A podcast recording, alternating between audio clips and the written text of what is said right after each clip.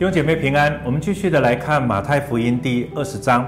今天我们要从第十七节一直到第三十四节，经文有点长，主要分成两段，但是我们还是把它看完。第十七节，耶稣上耶路撒冷去的时候，在路上把十二个门徒带到一边，对他们说：“看哪，我们上耶路撒冷去，人子要被交给祭司长和文士，他们要定他死罪，又交给外邦人将他戏弄、鞭打。”钉在十字架上，第三日他要复活。那时，西庇太的儿子的母亲同他两个儿子上前来拜耶稣，求他一件事。耶稣说：“你要什么呢？”他说：“愿叫我这两个儿子在你国里，一个坐在你右边，一个坐在你左边。”耶稣回答说：“你们不知道所求的是什么。我将要喝的杯，你们能喝吗？”他们说：“我们能。”耶稣说：“我所喝的杯，你们必要喝；只是坐在我的左右，不是我可以赐的，乃是我父为谁预备的，就赐给谁。”那四个、那十个门徒听见，就恼怒他们兄弟二人。耶稣叫了他们来说：“你们知道外邦人有君王为主治理他们，有大臣超权管束他们。只是在你们中间不可这样。你们中间谁愿为大，就必做你们的用人。”谁愿为首，就必做你们的仆人。正如人子来，不是要受人的服侍，乃是要服侍人，并且要舍命做多人的赎价。他们出耶利哥的时候，有极多的人跟随他们。有两个瞎子坐在路旁，听说是耶稣经过，就喊着说：“主啊，大卫的子孙，可怜我们吧！”众人责备他们，不许他们作声。他们却越发喊叫着说：“主啊，大卫的子孙，可怜我们吧！”耶稣就站住，叫他们来说：“要我为你们做什么？”他们说：“主啊，要我们的眼睛能看见。”耶稣就动了慈心，把他们的眼睛一摸，他们立刻看见，就跟从了耶稣。今天我们要从这一段经文来思想一个主题，有关于耶稣在这一段经文当中所谈的他所喝的杯。今天经文的主题叫做干杯。OK，我们在这一段经文当中。呃，我想这个题目不单单只是一个好像决定而已，而是其实耶稣透过这一段的经文，他在邀请我们啊，干杯。这这不是一个鼓励人喝酒的一个主题，可是，在这一段的经文当中，其实耶稣要透过他自己。所有的那个杯，他自己所喝的那个杯，来告诉我们，我们也会喝他那个杯，而他也提出一个邀请：你在你的生命当中，你他还是为你预备的那个杯，而你愿不愿意？这些跟随主的人，你愿不愿意和他一起干杯？那到底耶稣的苦杯是什么呢？其实，在这一段的经文当中，耶稣再一次的提醒，其实这是马太第三次的记载，有关于耶稣要定十字架的一个信息。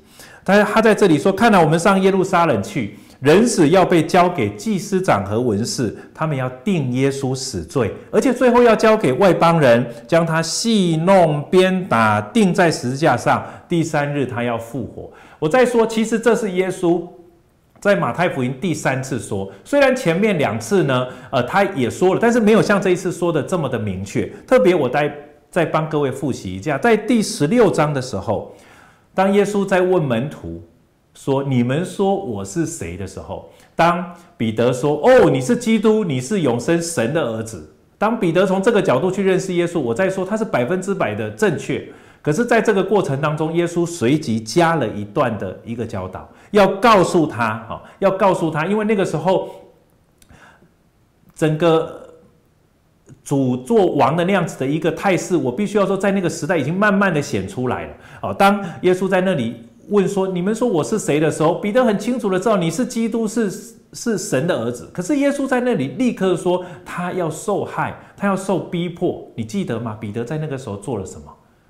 他斥责耶稣：“你在说什么啊？这事必不临到你身上。”哇哦，在那个时候，其实彼得并不接受耶稣基督要被钉在十字架上。接下来第二次是什么？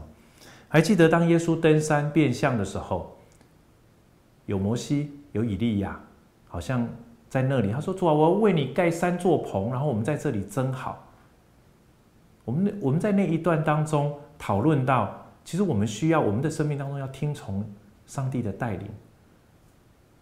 天父说：“这是我的爱子，你们要听他。”可是很多时候，我们听他吗？他的爱子要向我们诉说的一个很重要的概念是，他要被钉在十字架为我们的罪，他要舍命做多人的赎价，而且第三天要复活。记得在那一段经文当中，门徒不太能够接受那样的信息。如果可以，你再仔细的回去看第十七章，门徒在那一段经文当中，门徒是忧愁的。那跟门徒原来对于耶稣基督的期望不太一样。门徒以为是荣耀性的一个一种作王，一种降临，可是耶稣竟然在那个时候说他要上十字架，他要受害，这是门徒不能接受的。门徒忧愁的走了，门徒忧愁这件事情，这就是第三次。当耶稣进到耶路撒冷去的时候，在路上他把十二个门徒带到一边，再次的告诉他们，耶稣所要做的事。我会被定死罪，而且我将会被交给外邦人，外邦人将会戏弄我，最后我要被钉在十字架上。可是我第三天后要复活。我不晓得在这一段经文当中，并没有记载门徒接下来的反应是什么。他没有在阻止耶稣，也没有在忧愁。门徒好像什么都没做。可是在这个时候发生了一件事情。那时西皮带儿子的母亲同他的两个儿子进前来拜耶稣。在这里没有特别提到那两个门徒的名字，可是你我都知道是谁，雅各跟约翰。OK，在这里你就会发现，耶稣在那里就发现这两个人的妈妈来找耶稣，耶稣就问说：“那你要做什么？”他说：“愿你叫我这两个儿子在你国里。”诶，这个妈妈对耶稣的认识是对的吗？我必须要说，这个西比泰的母亲其实对耶稣的认识其实是错误的，她想到的是耶稣要做王。要做犹太人的王，要带领他们在政治、在军事上得胜一切的罗马帝国的统治，重新建立一个大卫辉煌的国度。他们想的耶稣基督再来做王是如此，因为已经将近耶路撒冷了，耶稣最后的那个时候已经要到来，要做王了。可是这个时候，西庇太的母亲竟然他想的。跟耶稣所想要做的其实是完完全全不一样的差异，这在经文当中立刻凸显了这样一个极大的一个差异：一个要受害、被杀、要受凌辱，可是最后会复活；另外一个呢是不会死，而且带领所有的这些犹太人脱离罗马政治军事上的统治，成为一个辉煌的国度。那在这样子的一个思想之下，西庇太的母亲直接告诉耶稣说什么？他说：“愿你叫我这两个儿子在你的国里，你要德国喽。一个坐在左边，一个坐在右边，一个坐在右边，一个坐在左边。简单来讲，就是他希望我这两个儿子就在你的旁边，不是只是要帮助你。诶，你给他一个位置，好歹他们也是最早跟随你的第一批呀。能不能给他们的一个位置？当你德国的时候，我觉得这不单单只是西庇太的母亲。”这两个人，也许这两个人不敢说，叫他的妈妈去说，这也是很有可能。可是各位弟兄姐妹，这不是只是他们心里以为。我告诉你，你我我都会有这样一个想法。门徒其实其他人心里会这样想，因为所有的人都在那里争大，他们都知道他们希望在天国是一个什么样子的位置。耶稣得国的时候，他们在哪里？可是耶稣怎么回答？他说：“你们不知道所求的是什么。”耶稣说：“我将要喝的杯，就是我前面讲那个受害这一些苦杯。”他说：“你们能喝吗？”他们竟然说什么：“我们能。”耶稣说：“我所喝的杯，你们必要喝。我被杀，我受苦苦待，你们也会有。可是坐在左边、右边，不是我可以吃的，乃是我父为谁预备的，就赐给谁。”各位弟兄姐妹，这正是耶稣今天对你我的回答。我们得到这样一个得救的恩典，我再说那个杯也可以是一个恩典之杯。可是，在这个恩典之杯的同时，我们也会受一些的苦。各位基督徒，各位弟兄姐妹，你在生命当中有些时候也会为主、为你的信仰受逼迫。我想这也是可能的事情，可能发生的事情。但是我要说，比起有一些在更极权的一些的国家，我们所我们我们所受的哪是逼迫，只是稍微受一点误解而已。可是，各位弟兄姐妹。耶稣说：“我们必要喝，可是坐在哪里，给天父决定。”各位弟兄姐妹，继续经文下去。那另外十个门徒听见，我再说，不是只有这两个门徒心里是这样。另外十个门徒之所以会不高兴，是因为他们也想，只是他们的妈妈没有去说而已。好，那十个门徒听见就恼怒他们弟兄二人。耶稣把他们叫来，他知道所有的这一些人心里想的是什么。所有人都在争左边跟右右边。若可以，耶稣，你可不可以前面也放个位置，后面也放几个位置，让我们多一点人可以坐在上面，或者就干脆放十二个位置哈。可是耶稣在。耶稣很清楚知道他们在想什么。我要说，这也是你我所想。耶稣叫了他们来，他说：“你们知道外邦人有君王为主治理他们，有大臣超权管束他们。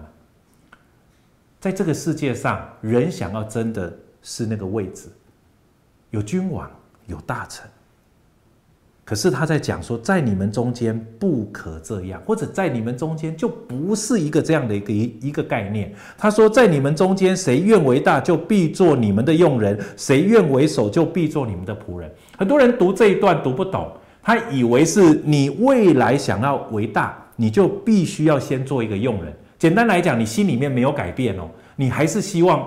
做君王，你还是希望做大臣，只是你现在愿意做仆人，是因为你有有一天有可以可以成为君王，有一天可以成为在高位的人啊。那现在吃一点苦，因为未来我可以得到那一些。可是耶稣要告诉你，这是世上的想法。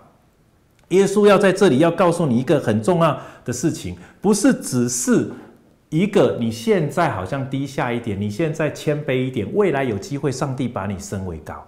耶稣在这里在谈一个神国的一个大跟小的概念，首跟尾的概念。耶稣二十七节说：“谁愿为首，就必做你们的仆人。”耶稣在说什么？耶稣在说，在天国里面为首的那个，正是你们现在所看的那个做你们仆人的人。我再说一次，耶稣不是要告诉你现在做仆人，未来你可以做别人的前面，可以做比别人更高的位置。耶稣在这里要告诉我们一个重要的概念，在你们中间为首的那些人，在你们中间做王的那些人，正是服侍你们的那个你们看为仆人的人。耶稣在说什么？说的是他自己，他服侍了我们。他说：“人子来不是要受人的服侍，乃是要服侍人，并且要舍命做多人的赎价。”耶稣不是为了要做王才为我们死在十字架上，而是耶稣做王了，也为我们死在十字架上。死在十字架上的同时，也是他做王的时候。弟兄姐妹，我们说的基督徒一定要明白这一点，否则我们还是在一个庞大的交换系统里面。你们知道我在说什么？希望我们每一个人就好像后面所谈的那些瞎子一样。许多的犹太人，许多的基督徒们，我们不晓得这件事情。我们好像那个瞎子在路旁。